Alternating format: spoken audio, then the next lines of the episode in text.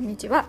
えー、前回前々回から、えー、東京の中学受験の中学受験事情のお話について、え、体験談をお話ししています、えー、前回あの息子の仲良しのお友達があの大手の、えー、難関校対策で有名なあの塾に小3から通い始めるっていう話を聞いて息子もちょっと塾通いに興味を持ったものの、まあ、現実的に考えてみるとやっぱりやっぱりそんな塾に行った上であの勉強するの嫌だなみたいなあのそんなあの状況ではあるんですけどお友達と塾に通いたいような気もしなくもないということであのその入塾テスト対策をあの家庭でやってみようと思ってあの問題集を買ってきてやり始めたお話を前回しました。でもその後やっぱりその問題集があの難しくってすごく難しくってあのやっぱり一人じゃできないしすごい難しい問題にぶち当たると自分がなんか今まであのできると思っていたのに自分やっぱり勉強できないじゃないかみたいなあの気分になっちゃってあの自信もなくなっちゃうしであのすごいその問題集をやるのを嫌がったりして、えー、そもそもやっぱりあのこんな状態じゃ中学受験なんて難しいよな勉強習慣もあんまりないしなみたいな感じであのもやもや悩んでいたところでした。であのそうですね友達息子の友達の通っている塾があの小3の小3のあの新学期からあのスタートするあのコースがもういっぱいだっていうことでウェイティングに登録してたんですけども1週間1週間2週間ぐらいですかねの間にあの空きが出ましたっていう連絡が来てあの行けますよみたいな感じであの連絡が来てまたやっぱり悩みました。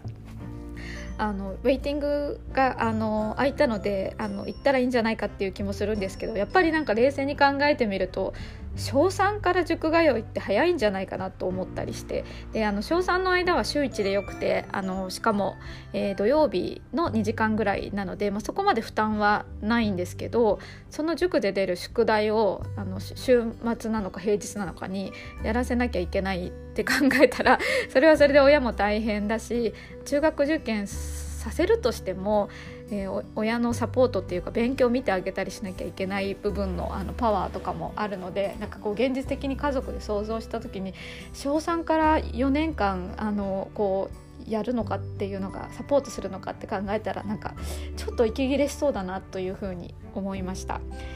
あの自分の子供の時みたいにあの自分であの割と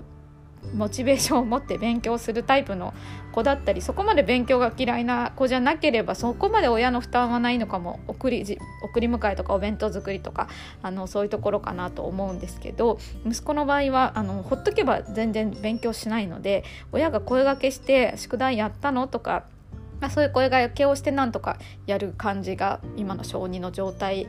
なので、あの中学受験するとしたら多分親が相当頑張ってあのサポートする必要があるかなっていうふうに思っていて、えー、やっぱりなんかまだ早いまだ早いし自分もその3年間3年間じゃない4年間ですねやるのはちょっときついなっていうところからあのもう一回相談して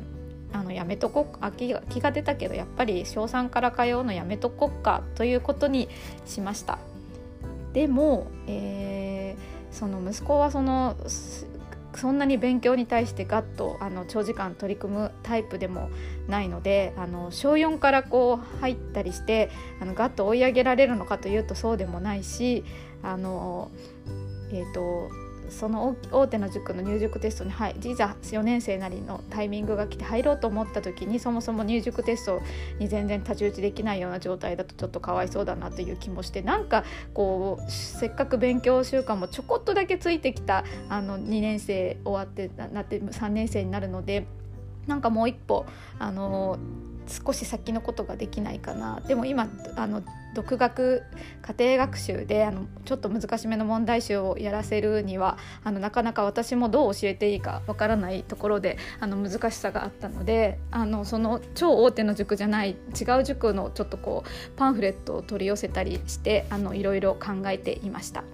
であの、まあ、いくつかあるんですけどもあのやっぱりそもそも通い通う塾に通うって考えると週2回とか2時間とかあの通わせなきゃいけないんですけどもまずそもそもそれに嫌がりそうだなというところであの通いの塾はもうアウトだなって思いまして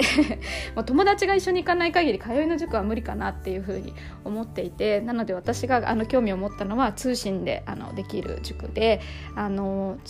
オンラインであの授業が見れるあのやつとかどうかなっていうふうにあの思ってまして少し探してみてで一つ気になるところがあったのであの資料を請求して、まあ、ちょうど2月あのコロナであの学級閉鎖だったりあの学童自粛だったりして家にいる時間が多かったのでその間になんかややってほしいなで問題集難しい問題集をやってもらうとあの親が横で見てたり教えなきゃいけない部分のハードルが高かったのであの解説とかしてもらえるといいんじゃないかなと思ってその通信のを2月から始めてみました。結構あの最初はなんか抵抗を示してたんですけど息子にあの使ってなかったあの iPad を貸してあげてこれあの勉あの塾の授業塾のあのライブ授業ライブじゃないですね録画の授業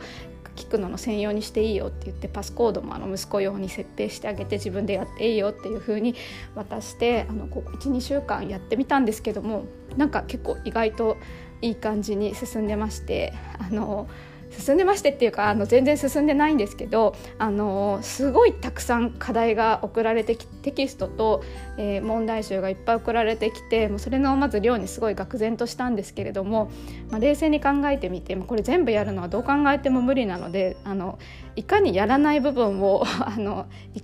やる部分やるやる内容を減らして最低限ここだけはっていうところだけあのマイペースにやっていく方針にしようと思いもうどんどん切り捨てていって3つ送られてきたあのテキストのうち1つのあの授業を見ながらちょっと問題を解くっていうのだけやるとで国語と算数のうち、ま算数だけやろうみたいな感じであのすごいあのテキストもったいないんですけども今そんな感じでちょっと3年生始めてみようかなというふうに思っています。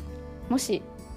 あの同じような年齢のお子さんがいたいらっしゃったらあの参考になったら嬉しいです。今日も聞いてくださりありがとうございました。